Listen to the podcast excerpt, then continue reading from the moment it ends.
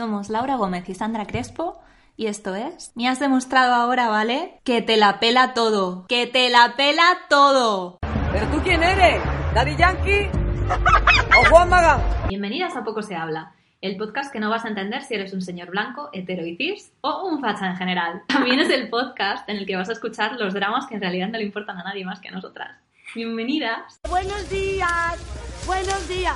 Una mierda. Vale, pues ya estaría, podemos empezar a rajar. ¿Qué de cosas han pasado en estas dos semanas en Scam? Cuando quedaron en el parque y casi hay pelea física. Joder, moñeo, tía. Yo, sinceramente, soy Chris y hubiera pegado a Joana. Y luego hubiera pegado yo a Chris. O sea, las hubiera pegado a las Realmente es un poco mi solución para todo. Yo a favor de pegar. Sí, Joana le dijo de todo. Claro, luego Chris la llamó loca, pero, o sea, no está justificado nunca llamar loco a alguien. Especialmente si te acaban de decir que tienes una enfermedad mental. que esto igual es relevante. Pero sí, yo qué sé, entiendo. Entiendo la reacción de Chris. Estaban las dos un poco en caliente, a punto de hostiarse. Entonces, pues realmente llamarla loca es lo mínimo que podía pasar. Más allá de decirle que tenía TLP, no le dijo ni qué le pasaba, ni cómo le afectaba, Ya. ni... Entonces Chris Sí. tuvo que buscar en Google lo Sí, que era esto. Está como muy mal gestionado por parte de Joana. Sí, o sea, pero ahora ya que lo han aclarado todo y se lo ha explicado, sí que entiendo más la situación, pero claro, tú Claro. quedas con esta persona en un parque para arreglarlo y te vas diciendo que se la vaya a chupar a cualquiera en un baño, pues mira, chica. que vas a poder volver a chuparse a cualquier pelotudo en el baño de una discoteca, ¿no? Llamarla loca no, ahora darle una hostia este estaba más que justificado. Bueno, y luego organizaron una fiesta que se canceló, que era como en el centro de Madrid, y luego la siguiente la organizaron en Mordo y no avisaron a nadie, fue como un día para otro. Entonces, pues claro, se presentaron vuestros amigos, que encima no bebieron nada porque como estaba Eva comiéndole la cara al otro, se fueron corriendo. Y luego apareció Joana y se fue el resto. Así que en realidad fue como La cosa más corta de la historia. bueno, pues sí, pues se vino reconciliación. un poco extraña en realidad. Sí, y como, pues eso, muy sin tratar estas cosas como a lo mejor deberían estar tratándolas un poco más a fondo, Claro. pero tampoco se ve a Joana con muchas ganas de hablar del tema. No, porque sí que en este último clip Chris intenta pues, preguntarle cómo, cómo está y ella como que Sí. el tema y le habla de las trenzas, ¿sabes?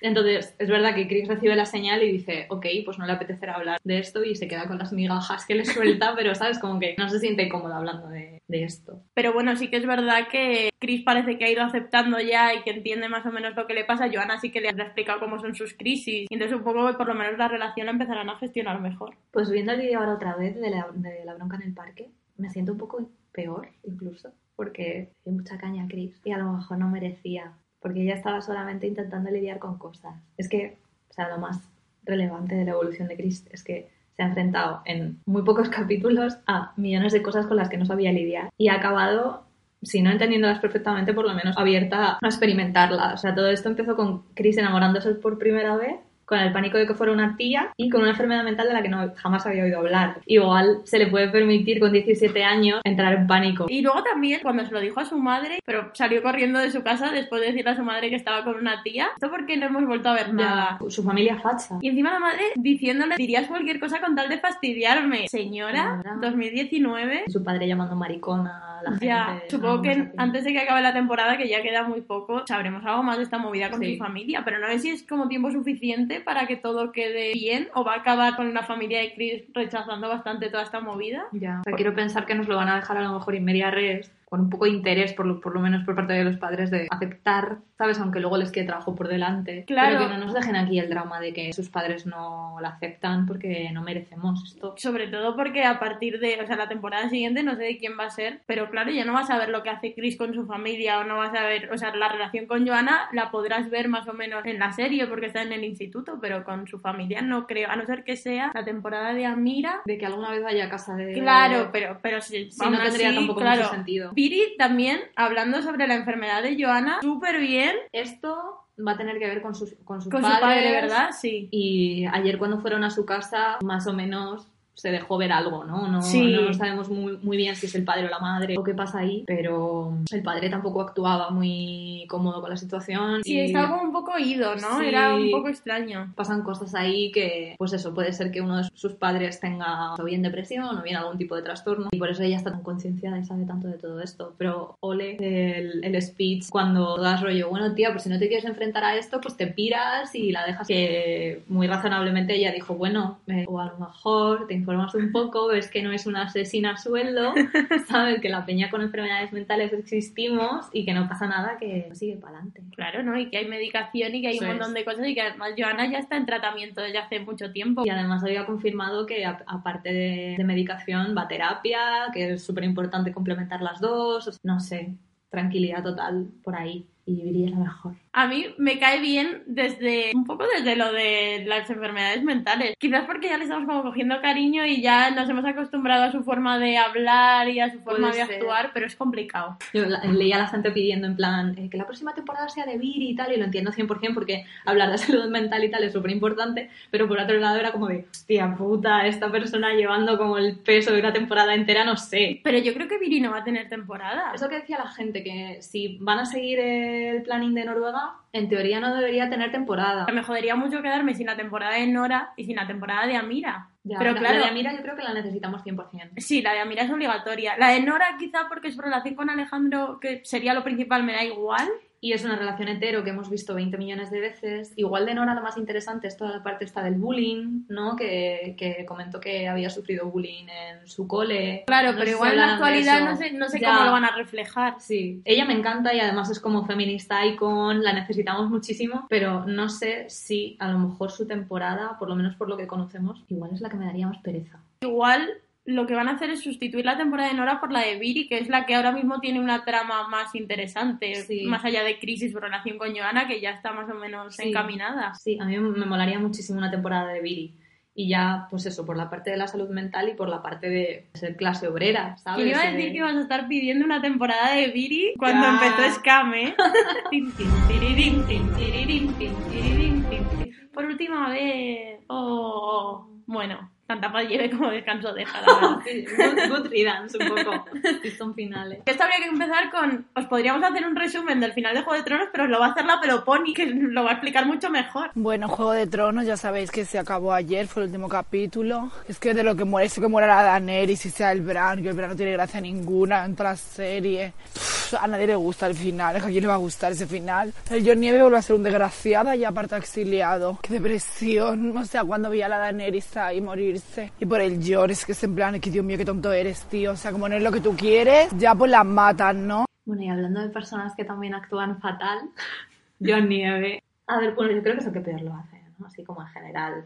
Porque a mí no me gustaba mucho Daenerys, pero esta última me ha flipado sí, como lo lo ha ha hecho muy bien en el último. O sea, de loca hace que Pero flipas. hace súper bien de loca. Y ya no eso, sino, hostia, eh, teniendo en cuenta los brochazos gordos que han hecho en esta, ¿no? De omitir mogollón de evolución del personaje y tal. Lo he interiorizado súper bien. Esa última conversación con John me pareció flipante como lo hizo. Lo único que se salva de su personaje en esta temporada. Ha salvado ella con su actuación la puta mierda de arco que le han hecho. Y efectivamente, un ficus. Sí, la inanimada barra de carbono ahora mismo está en el trono de hierro, que ya no es el trono de hierro, pero ya viene con su propio trono. Le decorarán con espumillón su silla de ruedas. Pero que además, tremendo coño el de Brandon Stark, que ha estado cuatro temporadas diciendo yo no soy Bran Stark, hasta que alguien le quiso tirar una corona y dijo sí, yo Bran Stark, rey. ¡Vaya hijo de puta! Pero es que, o sea, ¿qué coño más gordo? Yo no soy un hombre, yo no soy el Yo señor... soy otra cosa. Sí, sí. es como, ¿pero tú querrías ser rey? ¿Para qué te crees que he venido yo aquí? Pero- te estás haciendo creer que ha pasado... No, esto no me mola nada. Ha pasado todo esto para que tú seas puto rey. Y encima que él lo sabía todo desde el principio, porque él puede verlo todo, así Claro. que lleva toda la temporada siendo un ficus, contándolo de John a John para que Daenerys lo supiera, simplemente porque sabía que iba a gobernar. Es que es para planteárselo Triste, esto. ¿eh? Era un poco esto del verdadero villano de esta historia es Bran, que ha ido moviendo los hilos. LOL. Ya, ya veréis, ya. Sentado en su silla como asomado de guau, vais a cagar. Ya verás, ya. Estáis tranquilines, ¿eh? Ya. No me gusta nada este movimiento, sobre todo teniendo a Sansa que estaba gobernando en el norte y de hecho está en el último capítulo cuando tienen esta reunión, en el centro de la reunión, porque es la única puta reina allí ahora mismo como relevante. Las caras de Arya y Sansa cuando Tyrion está haciendo el, el speech de por qué Bran debería ser rey, las caras de Sansa y Arya son las caras de todas las tías a las que, que alguna vez han tenido a un pavo inútil al lado y al final se ha llevado los laureles. Pero es que o es sea, una- la vida misma. O sea, es una puta broma. Y que luego se levante pío de Sansa, el en plan de, bueno, es que yo llevo mucho tiempo gobernando. Mis señores, voy a proponer una candidatura. Y el mejor momento del mundo, Sansa de, tío, siéntate, deja de hacer el ridículo. Deja de hacer el por ridículo. favor, te lo pido. Y las, como las sonrisillas de las dos en plan, madre mía, Está, está usted armando un escándalo. tremendo. Y llega Tyrion y dice, es que a la peña le molan las historias, así que os voy a contar la historia de este chico que se cayó de una torre, pero bueno, Es que me parece todo como súper surrealista. Supongo que estará hecho un poco también con esa intención, ¿no? El momento de Sam en plan, si inventamos la democracia y todo es como... lol. ¡LOL! Están flipando, chaval, siéntate, ¿sabes? A ver, fue bastante guay lo de, bueno, vamos, ¿qué, qué dejamos? ¿Elegir a mis perros? Bueno, pues igual tu perro elige mejor que tú porque no elegiría al ficus. También te digo, me parece muy fácil instaurar la democracia cuando para votar podrían votar las tres personas que han quedado vivas. Es que nada tiene sentido. Pero bueno, lo que haga falta para mandar a John al muro, la verdad. A ver, esto me parece un final para él bueno, te quiero decir. A ver, dentro de las opciones que tenía, que Claro. era que alguien le matara, pues sí. O que un dragón se lo comiera o algo así. La sensación que da es, eh, joder, esta persona es súper buena persona, fíjate que estaba él ahí manipulado, pero al final ha hecho lo correcto porque es muy bueno él. ¿Sabes? O sea, como, al final es como que te fuerzan a sentir simpatía por el puto inútil, por haber hecho lo correcto simplemente. Y tarde, porque si Tardísimo. hubieras hecho las cosas a tiempo, no hubiéramos tenido que barrer cenizas de aquí hasta que se muera Bran. Y además yo creo que eh, Daenerys se volvió loca desde que empezó a conocerle a él. In this say I will. Este consejo me parece tan espantoso.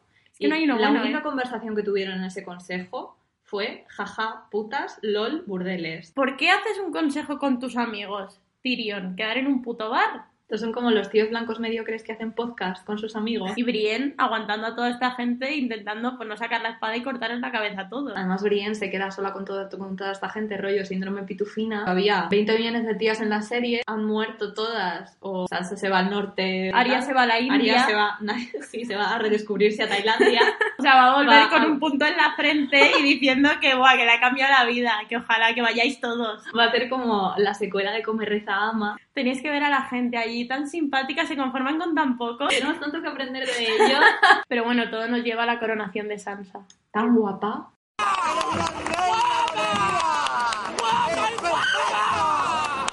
Pero sí, o sea, iba un poco vestida de Albania en Eurovisión, lo cual no me parece mal. Pero esa corona, ese look, esa ella con todo su coño decirle a Bran que yo no te voy a jurar nada, pavo, que reina. que yo, independiente. Y además, como me toca los cojones, te empujo por un precipicio con la silla. A ver cómo te arreglas. E impotente. Pero bueno, lo bueno de todo esto es que ya no vamos a tener que volver a sufrir nunca más.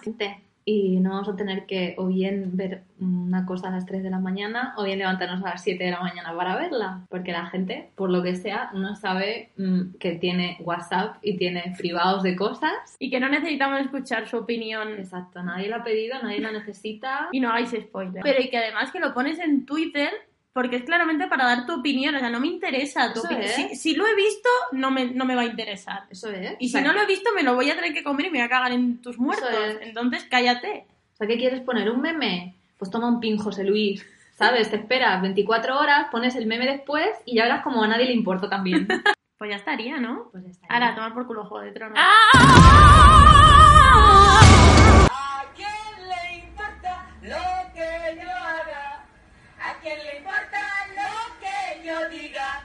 Se nota mucho que la Pantoja ya es una señora bastante mayor y que está un poco, eso, es un poco pesada con todo de todo le parece mal, todo le Es afecta. muy intensa. Si no la saludas, ya te dice que no entras en cantoras. Yo no la aguanto ya. Y, y además ha habido muchísimo favoritismo, no me ha molado nada.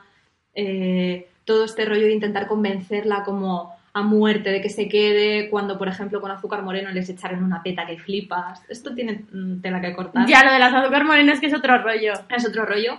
Volveremos a esto más tarde. Pero sí que eh, la diferencia me parece abismal, ¿no? De ellas dos diciendo, es que nos queremos ir, es que no aguantamos más y tal, y todos como lanzándoles piedras. Y luego esta señora ayer diciendo, yo no puedo más, me quiero ir, tal, y todos como, que no, hombre, Isabel, venga. Pero además, si te, si te fijaste el domingo, con los compañeros cuando los tuvieron que puntuar y tal, todos de bueno, pues a la que menos pongo es a Isabel, porque está jodida de la rodilla, no hace más que quejarse, está todo el día mm, dando por saco y tal. Y Lara diciendo de, bueno, es que si veis que un compañero está triste, pues ¿por qué no le animáis y por qué no le ayudáis? Isabel está perfecta. Bueno, El shade, ¿sabes? O De, sea- pero si se supone que es una opinión personal, ¿por qué me tienes que estar condicionando? O sea, como de ahí creando piques y creando moñeos. pero esto es como muy de supervivientes, Sí, sí, de sí, crear movidas, que tampoco lo entiendo muy bien, porque ya bastantes movidas tienen ellos solos sin que lleguen gente de fuera a decirles que se odien. Es como lo de eh, el castigo este que le han dado a Violeta por meterse ahí un poco con el pirata Morgan. Me parece bien que la alejen de Fabio porque es la pareja más insoportable que me echaba la cara en la vida. Yo- o sea, yo creo que ya no se aguantan y llevan juntos dos días. Yo decía que Joana y Chris iban rápido, pero lo de esta gente están casados. Además que ya están en, en proceso de divorcio. que nos vimos que la primera noche, mientras estaban paileándose, llegó la pantoja, se asomó por un agujero y se les puso a cantar. cantó. es que te imagínate, y tal, pantoja, ay, mira, están metiéndose mano, ¿por qué no? ¿Queréis que os cante Marinero de Luces? Me he enamorado de Fabio. Ay, ay, ay. Bueno, y esto, esto nos lleva, no sé cómo ni cu- cuándo, pero a que Otto le ha meado en el pie a Chelo García Cortés. O sea, esto ha pasado, esto es real. Friends se ha hecho realidad.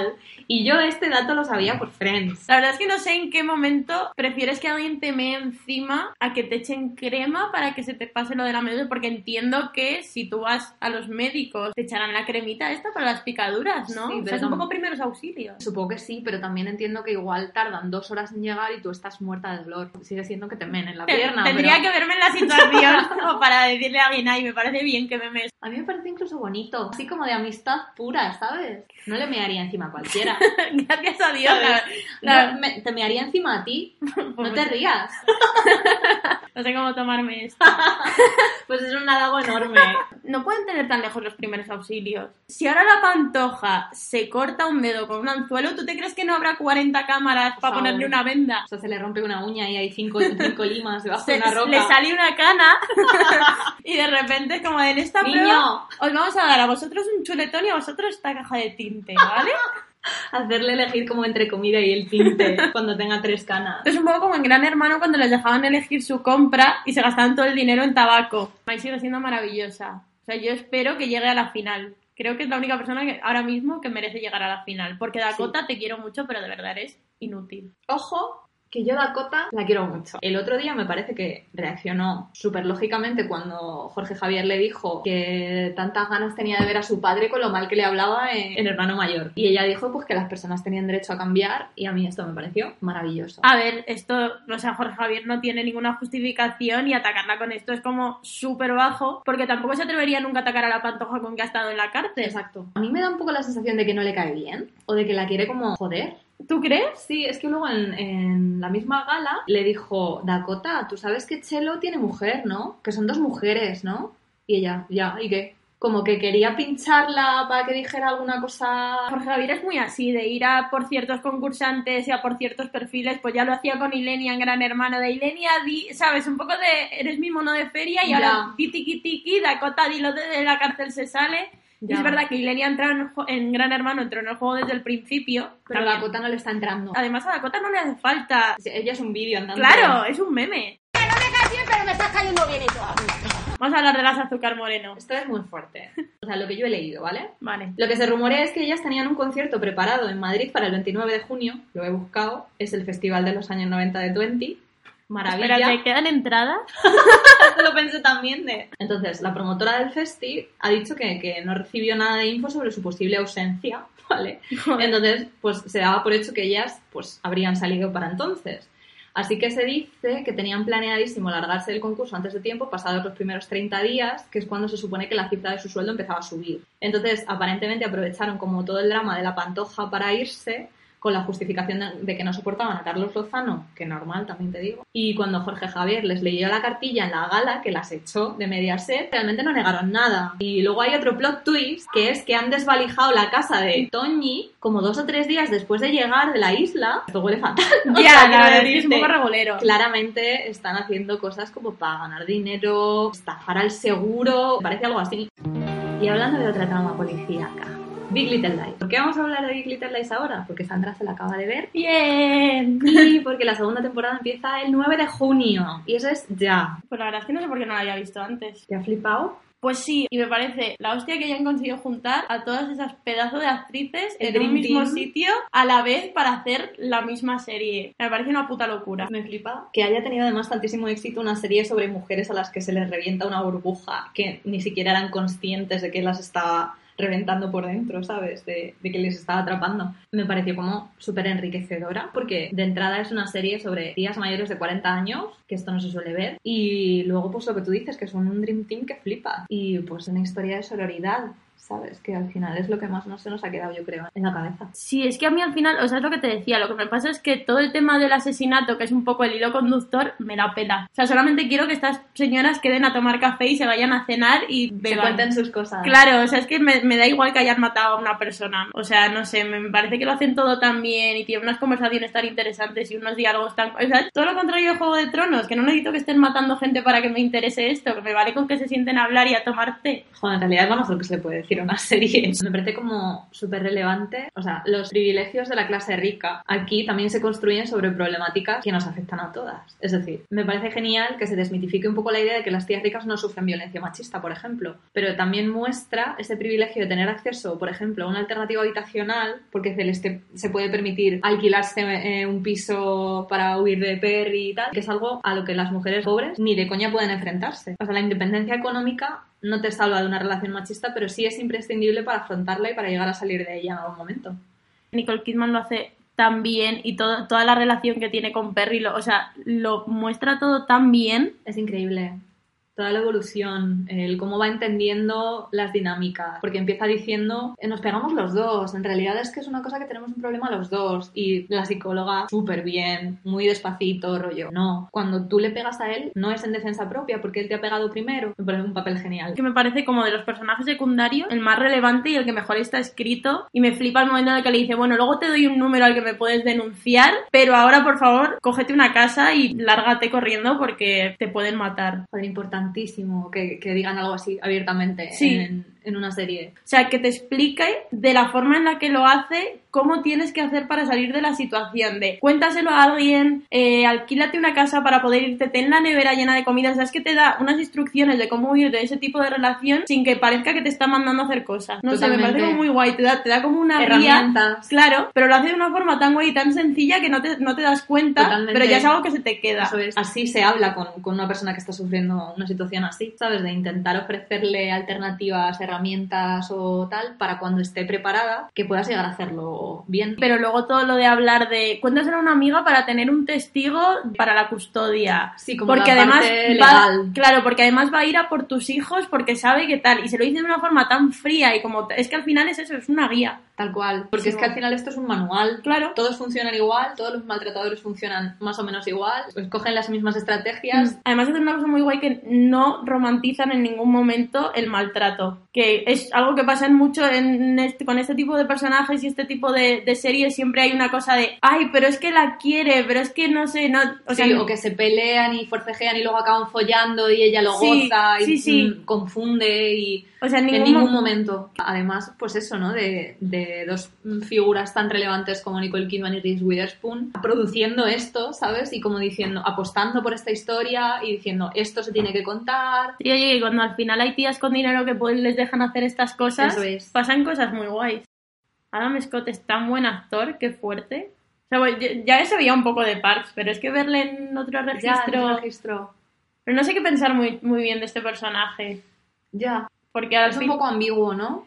Es que esas cositas violentas que ha tenido con, con el ex de Madeleine y tal, a mí Sí, me preocupan un poquito de cara a la segunda. Porque Mm. sí que es verdad que era como el típico marido adorable, un poco pringaete y tal. Y Sí, como nice guy, un poco, Sí, ¿no? sí, sí. También tenía un poco este rollo de ya no te acuestas conmigo. En lugar de preguntar, ¿estás bien? ¿Hay algo que te preocupe o tal? Es un poco de ya no follas conmigo, ¿sabes? Pero es que tiene este, este rollo de todos los nice guys, que es de no afronto mis problemas, sino que te hago sentir culpable. Porque, claro, El El personaje de Zoe Kravitz me parece brutal, porque pri- primero es como ese rollo de odiar a esta tía, porque simboliza la perfección y te da como envidia y no sé qué, y al final acabando abrazándola como una tía más, que al final es lo que somos todas. Como desmitificar este rollo de que nos odiamos entre nosotras y... Es que es eso, es que has puesto a Laura Dern, a Reese Witherspoon, a Nicole Kidman. O sea, nada puede salir mal nunca. Y en esta segunda son todas ellas, más Meryl Streep. Por Well. favor. no tiene nada malo. Increíble, o sea, es eso, es que es un producto redondo. Y por supuesto está basada en un libro escrito por una tía, porque un tío ni de coña te, te escribe unos personajes femeninos así de multidimensionales. Se ve incluso en las interacciones entre ellas y tal que, que hay manos de pavas detrás. Bueno, pues hablando de otro sitio en el que las tías son mucho mejores que los tíos, OT. A ver, pues ¿qué ha pasado con OT? El acústico de Alba, en Valencia, que todo maravilloso, todo bien. Te guardo. Ay, te guardo. Pues sí, la verdad es que poco más hay que decir. Bueno, sí, por favor, si vais a conciertos, no le gritéis en la puta cara al Valía Real. Por favor, esto es de civismo O sea, de primero, ¿no? Y además, menos si vais a un acústico, de verdad, no sé, callaos la boca, que yo lo, si yo lo quiero ver en un directo de Instagram guarro, quiero escuchar a esta persona cantar. Pues eso, el acústico de Albarreche, que ha dicho que queda relativamente poco para su single. Ha dicho que había dos singles, que uno era como más movidito y otro era para cortarse las venas, así que nos está, está dando a, a la gente todo lo que quiere. Totalmente. Bueno, Natalia está grabando ya por fin esta colaboración secreta con el guitarrica que todos hemos oído, hemos visto. Que no sabemos de memoria. Le está poniendo vídeo, que no sabemos muy bien si va a ser un videoclip o un acústico, pero Mm. bueno, da igual, Bueno, lo compro todo. O sea, tiene, pinta de, Capturas que vamos a poder sacar de su cara. tiene pinta de ser un acústico, ¿no? Porque está Álvaro con una guitarra y... Y hay como luego como un montaje redondo que entiendo que va a ser para Claro. la cámara de vuelta. Sí, que sí que la gente se ha quejado de que lo hicieran los de Cosmic Tree, que son pues Miquel y Álvaro, pero joder, hicieron Donas con cero euros. Maravilla. Dejarles hacer lo que les dé la gana. Sí, sí. O sea, si es que ahora con que les hayan dado 10 euros y una cámara boca de calamares. bocata de calamares. Pero sí, o sea, si puedes hacer donas con cero euros de presupuesto, pues puedes hacer lo que te dé la gana. O sea, obviamente no es un videoclip de Universal, que entiendo Bueno. que ni va a ser su primer videoclip ni nada, pero me parece guay también contar con amigos tuyos o lo que sea para hacer estas cosas. Sí, tía, además es, es un poco, pues eso, cerciorarnos de que está haciendo lo que le da la gana y de que se le está permi- permitiendo moverse y hacer lo que le apetece y al final eso es lo que queremos todos. Sí, ella ya lo ha dicho, o sea, de lo poco que hemos podido escuchar de su música, de verdad, o sea, esos cuatro segundos que ya son el mejor single de OT ever, que parece que está loca. está haciendo lo que le da la gana y le están dejando hacer lo que quiere y probar cosas para adelante con todo. Para adelante, te lo compro, todo. Pero a ver, esto ya está hablado que si saca un disco de versiones de Paquito el Chocolatero, pues yo se lo voy a comprar y me voy a ir a las firmas y a los conciertos. Vamos de billetes a la cabeza, tía. Marilia está grabando videoclip. Marilia graba el videoclip en, en su casa, que es como muy cookie, muy bonito, todo cookie, porque Marilia es un gatete, no sé, es como... Sí, es un peluchito. Es un bebé. La quiero muchísimo, hay que protegerla. Y el novio de Marilia, Dave, también saca single en junio. Así que se van a juntar un poco todos, ¿no? Se vienen todos. La gente criticaba esto un poco, que todos fueran a sacar single o disco, cosas a la vez. No sé muy bien. Bueno, cada uno tiene su público, ¿no? Y tampoco tienen por qué cruzarse ni entorpecerse. A ver, a mí me- sí que que salgan todos los de OT tan cerca, no sé, igual quita el foco a la gente menos relevante de esta edición. O sea, entiendo que es el mercado y que ellos están compitiendo, pero me parece que se los pone muy difícil de entrada, ¿no? Sí, porque en 2017 también tardaron un poco más en sacar todos los singles, ¿no? Bueno, Mireia sacó un disco al día después de salir de la academia. O sea, es se que Mireia sacó, un disco que casi presenta en la final de OT. Pero el resto sí que tardaron un poco en, en Sí, presentarse. sí, o sea, no sé muy bien cómo fue el orden, pero hostia, Thalía lo sacó, en no- sacó el single en noviembre. Claro. Esto, esto también es una cosa de la que han aprendido, que me parece bien. Eh, la canción de Famous, esta colaboración. Eh, ¡Qué temazo! ¡Qué puto temazo! Sí que puso que era un- una colaboración. La canción es Time de Brian Cross con Famous. Mickey también dijo que antes de Eurovisión y tal, que ya tenía como todas las canciones compuestas que faltaba producirlas, porque obviamente ha estado ensayando la venda en su estantería de Ikea a tope. Entonces sí, o sea, ya están prácticamente todos. ¿Quién me queda? De Marta no sabemos nada. María sí que ha dicho algo de que está grabando cositas. Afri, por favor, saca algo ya, lo que sea. Lo quiere, lo quiere, lo quiere. Hablando de otro sitio en el que la gente no tiene ni puta idea de votar, Eurovisión. Tin, tin, tin, tin, tin, tin. Todo mal, nada bien. Todo mal, nada bien. Excepto la actuación de Mickey, que estuvo bastante bien. Lo hizo bastante bien para el cuadro que a mí me parecía, la verdad, esta canción, lo siento muchísimo. Vamos a poner ya las cartas sobre la mesa antes de, antes de hablar de esto. No, me parece que lo hizo guay y defendió bien. Además, la gente se lo pasó súper bien, bailó todo el mundo muchísimo, en ensayos estaba todo el mundo encantado, pero luego no se ha traducido en votos. O sea que algo tiene que fallar aquí. A ver, el objetivo este que tenían ellos de top 10 me parece un poco De Lulu, exageradito. un poco de Lulu. Era, esto era una cosa muy de, pues eso, de pachanga de tu pueblo, que está muy, muy guay, muy divertida y tal, pero no es una cosa que puedas exportar, yo creo, a un festival internacional de la canción. Es, es, creo, lo mismo que nos pasó el año pasado, rollo, la gente. Amaya y Alfred, bueno, es que da igual lo que lleven porque ellos, su química y su magia, Europa la va a sentir y da igual que la canción no sea potente. O sea, creo que, creo que va por ahí. Que hemos elegido en estos dos últimos años dos candidaturas que a nosotros sí nos funcionan. No sé, o sea, creo que en tanto en una como en otra nos hemos equivocado al elegir y ya está, no pasa nada. Lo malo was rock y, es- y esto es así. Sí, O sea, no llevarías, creo, eh, flamenco puro o de repente un palo súper tradicional del flamenco a, ¿no? a Eurovisión, pues porque coño llevas la pegatina. Ya. Porque no te quedaba otra, porque nadie más quería ir. Bueno, a ver, esto es un poco regulero porque después de ver todo el drama que hubo con la selección de Eurovisión y esto de el jurado que eligió las canciones y todas estas sorpresas que hemos visto últimamente, pues no sé hasta qué punto las canciones se eligieron justamente o se eligieron las canciones más apropiadas para el festival. Sí, la- las que quería la organización que fueran. Claro. Es que viendo esto ya no me queda nada claro si eran las mejores candidatas o simplemente eran las candidatas que nos quisieron forzar a elegir. Que a mí la venda he de decir que me flipa. O sea, la venda como concepto, como canción y vista en directo en el concierto de OT de Madrid, me pareció la hostia y todo el mundo estaba cantando y aquí nos gusta mucho, pero yo qué sé, no sé, igual hay que empezar a pensar en las cosas, lo que tú dices, en las cosas que le puede gustar a la gente fuera. O sea, no tienes que renunciar a lo que hacemos en España, pero tampoco intentar meterles algo que claramente no se escucha fuera de aquí. También del curro que ha hecho Miki. Esto es innegable. O sea, además me parece que Y yo creo que, que sí que hay que valorar el curro y, y, joder, señalar que, que no era fácil y que eh, por lo menos dieron espectáculo, ¿sabes? La gente se lo pasó súper bien, que al final, pues yo qué sé, era lo que querían. Pero también tenemos que hacer un poco de autocrítica, yo creo. sí, ¿Sabes? lo no que me vale. eh, es que la gente no ha sabido valorarlo. Bueno, vale, a lo mejor la gente no ha sabido valorarlo, pero alguna otra cosa entrará en juego. ¿sabes? Sí, lo que pasa es que no sé quién tiene que hacer la autocrítica en esto. Pero que me parece que es algo que viene de muy atrás. O sea, es que desde el momento que eligieron la venda y pusieron como otras opciones a María, a Natalia, pues ya sabíamos lo que iba a ir. Entonces, si desde el principio no te planteas que igual esto no funciona. Yo creo que esto va de, pues eso, lo que tú dices, de, muy- de mucho más atrás, ¿no? De, pues de a la hora de pedirle a los artistas las canciones, en lugar de dejarles tres meses para que te envíen las canciones, prepáralo con antelación y que tenga la gente un puto año, o no sé, ¿sabes? De hacerlo con un poco más de cariño. Yo tampoco eso, tampoco conozco la fórmula ganadora ni nada, pero sí sé que esto no está funcionando. Igual habría que volver a hacerte con alguien un poco más consagrado, por si acaso mm, puede elevar un poco la candidatura o yo que sé, hacer que mucha más gente se una y haga presión o Blas Ay, Cantó, Blas Cantó. por favor. O sea, yo creo que es mi candidato ideal. Es que es ideal, sería ideal. O sea, lo haría tan bien. Es una persona que canta tan bien en directo, que lo hace todo tan bien. No sé.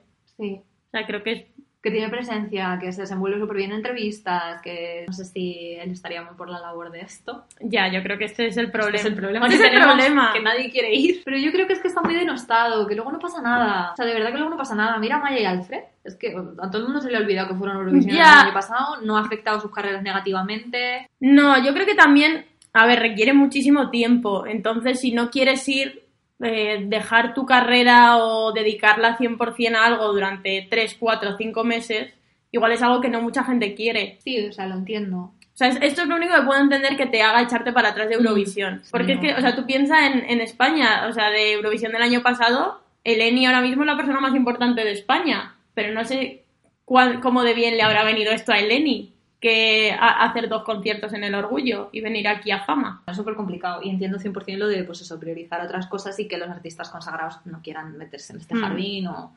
porque habría opciones estupendas. Sí, porque aparte de Blas cantó, Lola Índigo me parece que es la puta clave de Eurovisión, pero Totalmente. O sea, creo que Mimi no se lo plantea ni se lo va a plantear y lo entiendo. Ni harta vino, dijo, ¿no? Rosalía, le- si, si pagamos todos los españoles un euro a Rosalía, igual Igual se lo acepta. piensa. El alcalde de Valladolid estaría súper contento, la verdad.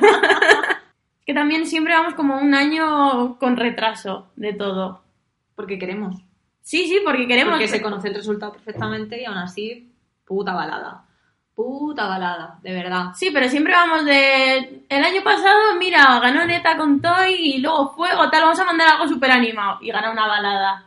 El año anterior ganó Portugal y decimos, ay, buah, es que esto, fíjate qué cosa más rara ganó. Vamos a mandar a gente de ese mismo rollo y nos comimos los mocos. Sí, sí, total. Vamos siempre con un añito de retraso. Pues vamos al In Memoriam de esta semana, queridos hermanos. Insertar aquí música como muy triste, Muy lúgubre.